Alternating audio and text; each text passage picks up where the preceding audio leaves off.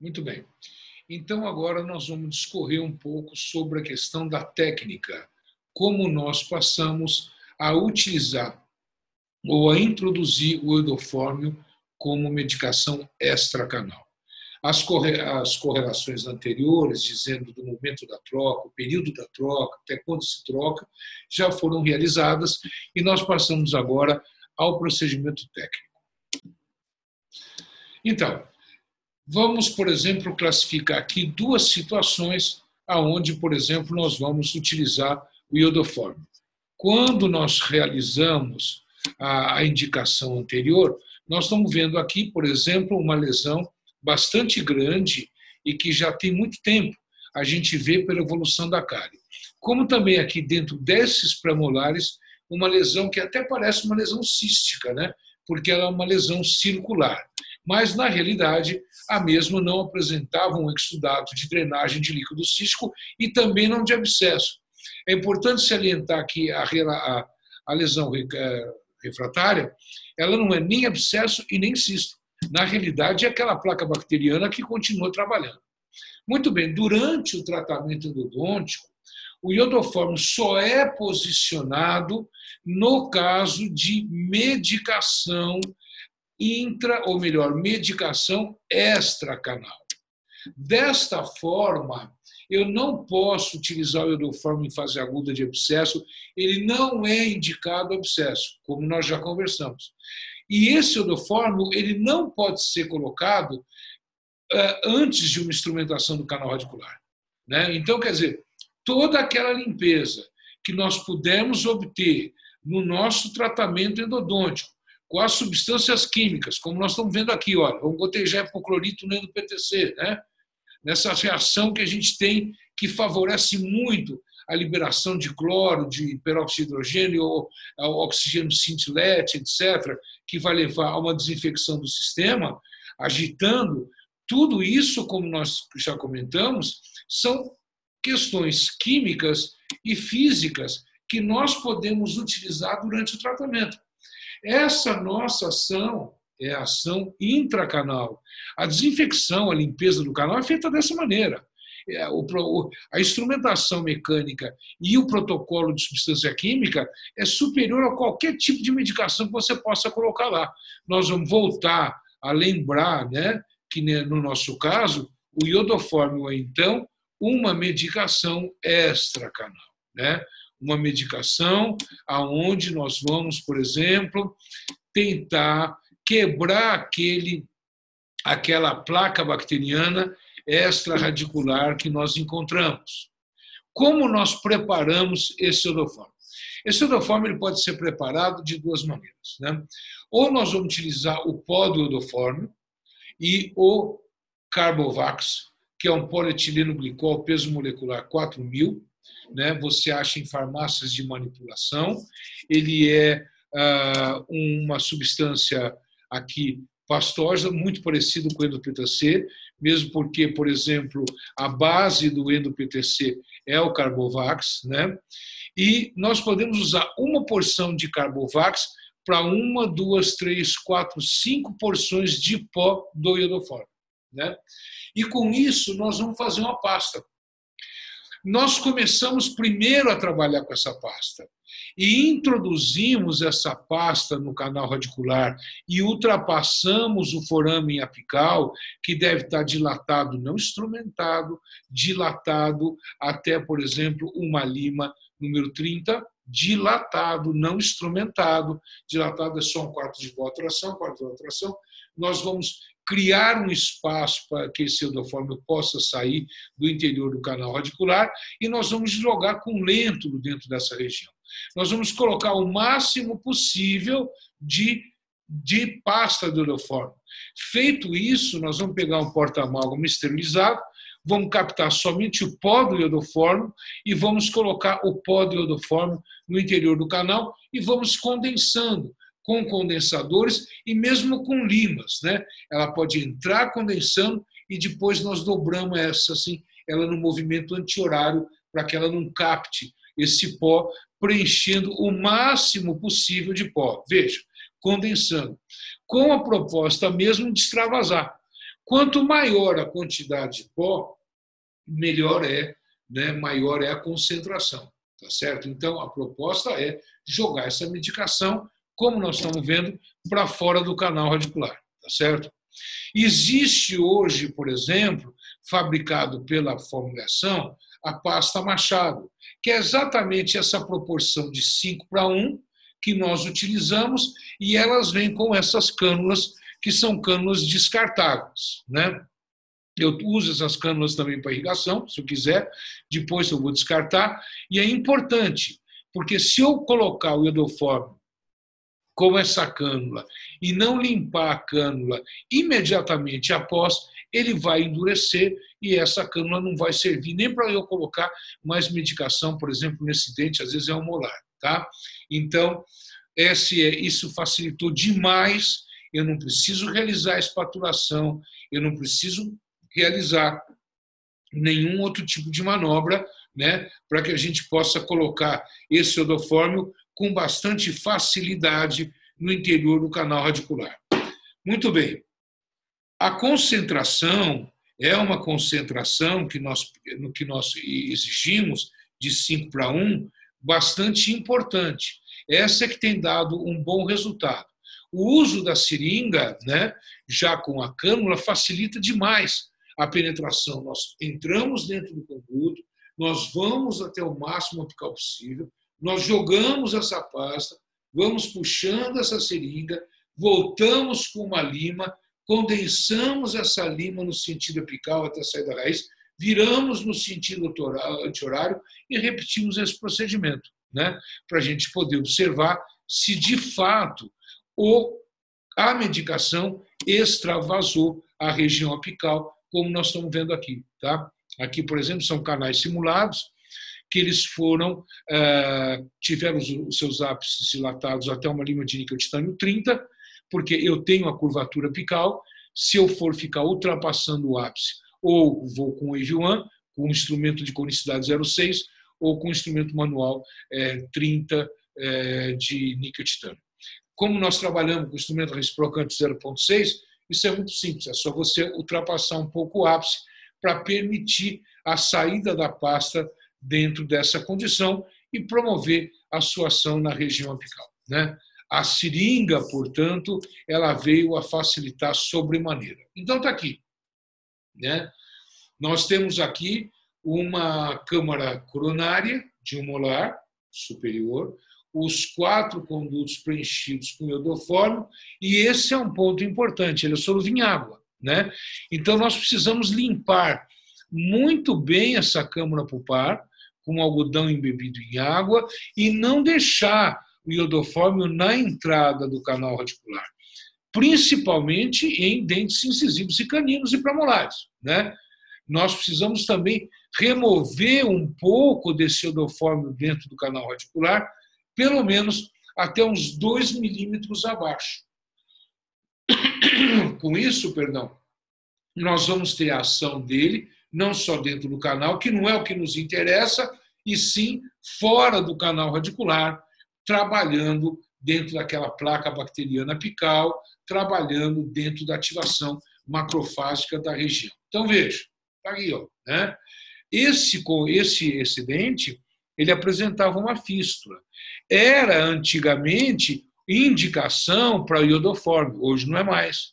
Hoje, casos com fístula, nós vamos fazer a instrumentação, nós vamos fazer a obturação e nós vamos curetar a fístula, porque se trata de um abscesso crônico. Né? E o que, que acontece? Esse abscesso crônico ele é originado dos tecidos necróticos e contaminantes do interior do canal radicular. Como é que eu removo ele? Instrumentando e obturando. Né? Eu vou ter algum problema de dor? Não. Mesmo que a minha ação química e mecânica da terapia leve algum trauma físico-químico para a região apical, essa região apical já tem uma, uma, uma destruição óssea significativa, coberta e revestida por uma placa, por um tecido fibrótico. Né? Então, não é esse o problema. Agora, veja, eu estou observando aqui um trajeto fistuloso. Tá certo? Veja, ele sai, vem até aqui, aonde está saindo a fístula. Perfeito? Essa fístula, esse trajeto, nós temos que curetar depois que nós instrumentamos e obturamos o canal. Por quê? O buraco da fístula, aqui, é tecido conjuntivo. E aqui por fora é tecido epitelial. O que, que o tecido epitelial faz? Ele pode vir, crescer e atapetar o conjuntivo. Né? A fístula pode parecer que sumiu, pode ficar pequenininha, mas ela aí está tapetada pelo conjuntivo, então ela não fecha. Pelo epitelial, perdão, ela não fecha. Né? Então, eu posso ter entrada de bactéria ou entrada de alimento dentro dessa fístula e reativar o processo infeccioso. É aquilo que no passado nós chamávamos de abscesso fênix, né? aquele abscesso que ressurge da, daquela árvore, aquela ave mitológica que ressurge das cinzas, quer dizer, aquele abscesso tratado que volta novamente. Ele volta por uma infecção via fístula. Né? E o iodoformo ele é hidrossolúvel. Então, quer dizer, se eu faço a medicação do iodoformo até sair pela fístula, além de, de sofrer um processo de solubilidade, no exato instante que eu abro e fecho a boca, eu crio um vácuo e eu vou puxar essa medicação também para fora da fístula e de dentro da lesão. Então, por isso que não é recomendado mais hoje em dia fazer a, a colocação do endoformo em dentes fistulados. Antes sim, antes sim, e a gente já pedia a volta do paciente, o retorno do paciente ao consultório, dois dias depois, porque a gente sabia que ele já tinha sido não só removido, como reabsorvido. Mas essa, essa é uma radiografia que é claro, né, que à medida que você vai limpando a região apical, mesmo no caso de fístula, eu tenho, veja, perdão, eu tenho sim, olha, uma regressão significativa da lesão apical se observar por aqui. Tá? Isso daqui demonstra, essas, essas falhas demonstram que o iodofórmio ele sofre um processo de, eh, de solubilização, como já falamos, e também que ele é reabsorvido por macrófago.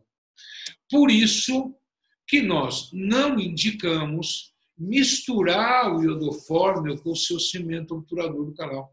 Né? Então, o hidroxicálcio da mesma maneira, porque o hidroxicálcio também sofre solubilidade. Por que, que a, gente não, a gente contraindica você adicionar o iodofórmio no cimento obturador? É muito simples. Como nós acabamos de falar, ele é solúvel. Então, se eu preparo um cimento obturador, misturo com iodofórmio, claro que naquelas 36 horas iniciais eu vou ter uma ação bactericida maior. Tá? Mas depois disso, essa medicação, se tiver na beirada da parede ou próximo ao ápice, ela solubiliza. E eu posso ter o quê? Uma obturação do canal radicular com algumas crateras, não é? Por quê? Porque aquilo era preenchido pelo iodoformo e ele não tem mais. Porque tanto o iodoformo quanto o hidroxicálcio, eles não incorporam o cimento obturador. É difícil a incorporação do cimento obturador. Né? A gente lembra quando tinha o cimento de Rickert e depois se colocou anti-inflamatório se tornando N-Rickert, e em pesquisas realizadas, nós vimos, por exemplo, que a presa do cimento de N-Rickert era um pouco mais rápida. Por quê? Porque o anti-inflamatório ele entrava sobre as formas de cristais. E o oxizinco e o eugenol, entre aspas, dentro do óleo de cravo, é, pertencente ao corpo maior do cimento de Rickert e de Rickert, ele toma presa através de núcleos de cristalização. Então, a presença de mais cristais ativava esses núcleos. Então, quando a gente começa a misturar as coisas, a gente precisa tomar um pouco de cuidado para saber o que, que vai dar dessa mistura. E no nosso caso, nós não indicamos, portanto, misturar iodoforme com cimento obturador, porque a sua ação vai ser muito fugaz, muito rápida e a médio e longo prazo eu posso ter, ter uma obturação comprometida, visto que a obturação, o que eu desejo quê? O melhor vedamento possível. Né? Agora, outra circunstância, veja, aqui a situação já é uma situação diferente. Olha, vamos observar o tamanho da lesão apical. Né? Vamos observar o extravasamento, tá certo? Do iodofórmio dentro dessa área. É aquilo que nós comentamos. Em determinadas circunstâncias, nós conseguimos preencher a lesão inteira. Em outras circunstâncias, não, porque ali tem líquido, ali tem, por exemplo, fibras colágenas, que não são vistas na radiografia, mas ocupam espaço. Aqui nós estamos vendo, portanto, uma lesão grande, assintomática, aqui mostrando para vocês um tratamento de canal muito mal executado, o dente não restaurado, o que permitiu, portanto, a presença de bactérias durante muito tempo nessa região, o que pode, portanto, indicar que houve sim a formação, houve provavelmente a formação de uma película extraradicular, como já foi observada né, em diversos estudos. Aqui, portanto, o desenvolvimento de uma grande lesão. Instrumentação, protocolo de substância química auxiliar, preparo do canal, extravasamento do endofórmio, e aí inicia todo o processo de desorganização. Né? É, é, é muito importante que, se for de interesse dos senhores, o senhor visite o nosso site www.professormachado.com.br, entre no item publicações e ali vocês vão ter acesso a todos os nossos trabalhos científicos, a dissertações de mestrados, a tese de doutorado, né? isso também se encontra nos nossos livros, que mostra a eficiência do iodoformio com Carbovax, que apenas é um veículo nessas circunstâncias. Né? E a gente pode ver aqui do lado, olha, parte da medicação reabsorvida, totalmente reabsorvida depois e foi feita uma nova troca. E está aqui, gente, eu não tenho mais lesão nenhuma. Né? Veja aqui e veja aqui. Eu não posso falar que isso dá câncer, que isso é problemático, que isso é tóxico, porque eu vejo o processo cicatricial, eu vejo a reparação dessa lesão. Será que, por exemplo, se eu só fizesse a endo, essa lesão poderia ah, se curar? Sim, de repente sim, poderia se curar. Mas que nós reduzimos de maneira significativa nos nossos cursos de pós-graduação e especialização, o, que tem duração de dois anos. O número de cirurgias parendodônticas, sim, foi uma redução de 85% ou mais de cirurgias parendodônticas. Uma outra coisa que a gente quer abordar agora nesse caso aqui, veja, é muito interessante, né? Os conceitos eles passam a mudar. Muitas vezes a gente utilizava determinados fármacos, acontecia um determinado evento e a gente colocava esse evento somente na responsabilidade daquela ou da outra variável técnica. Né? A gente começa a observar, depois de um período grande de avaliação clínica e de experiência clínica e de uma série de investigações, que na realidade, às vezes a questão é outra. O hidróxido de cálcio, durante muito tempo ele foi indicado, vamos ver aqui nessa radiografia aqui de baixo, para dentes com ápice aberto, porque o hidróxido iria fornecer, ou iria levar à indução da formação radicular. Né? O que na realidade nunca existiu. Se o dente era com ápice aberto, portador de polpa, de polpa morta, você para a construção radicular. Porque para ter construção radicular, eu preciso ter bainha de reto e polpa, como nós já falamos. Né? Agora, hoje, na endodontia ou nas técnicas de construção biológica, né? nas novas técnicas de uso de arcabouço de quitosana, nós entramos numa outra geração, onde possivelmente, num futuro, a gente tem alguma coisa que ajude na calcificação dentro dessa área. Né? Mas até então, um dente com polpa morta ou sem polpa, né, ele não tem a formação radicular. Por isso que esses cimentos biocerâmicos são muito interessantes hoje em dia, num dente com ápice aberto, para você fazer um capeamento direto, uma pulpotomia. A gente tem investigações, trabalho que é uma, uma dissertação de mestrado muito interessante, aonde que está no nosso site, aonde você vê, por exemplo, a formação até de túbulos dentinários em capeamento direto na polpa, né? Sendo colocado uma célula tronco antes. Isso é importante, isso vai ser levado para um futuro muito próximo. Mas atualmente o que a gente observa, não. Se eu tenho o ápice aberto e faço diversas medicações, uma vez que eu não tenho a estrutura lateral da raiz, porque se eu tiver ápice aberto e tiver estrutura lateral da raiz, o instrumento obturo, né? quando eu tenho uma, uma pequena estrutura lateral, aqui hoje, o tratamento seria diferente, a instrumentaria obturaria. Né? Mas existem situações onde a, a, a, é extremamente delgada a formação radicular. Então se colocava, fazia várias trocas de hidroxicálcio. E no final, a gente sentia que quando colocava lima, tinha uma barreira cálcica. E nós achávamos que essa barreira cálcica ela era consequência da ação indutora na formação de tecidos duros de hidroxicálcio. No nosso site, nós temos publicações que a gente mostra que se você colocar iodoforme no músculo do rato ou hidroxicálcio no músculo do rato, não acontece nada. Mas se você colocar BMP, matriz óssea morfogenética e raspa de dentina, começa a ter uma certa calcificação. A gente vê também isso nos trabalhos do Nigbord e Turing, a mais e de Estebe, dos anos 60, aonde quando ele estudava o coto ponto pulpar, ele via sempre uma calcificação sendo iniciada em volta de raspa de dentina que caiu lá. Mas isso é um outro assunto.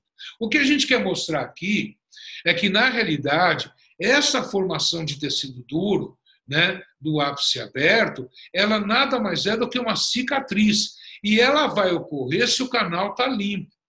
Quando eu tenho uma estrutura delgada radicular que não posso fazer uma boa instrumentação, eu vou ter que promover essa limpeza com medicação.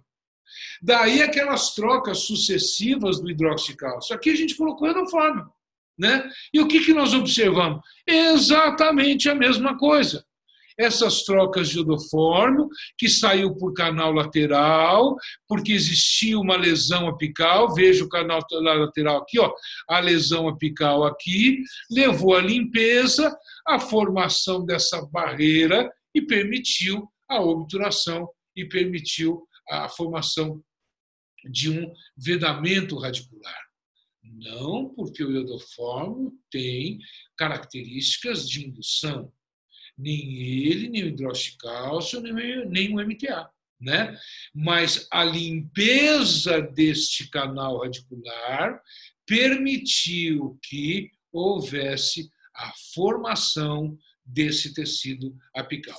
Isso é muito importante para que a gente possa demonstrar que esse material é um material extremamente biocompatível né? não é um agente irritante. É claro que ele vai irritar a ponto de trazer macrófago, mas não prejudicar o paciente. Veja esse caso. Né?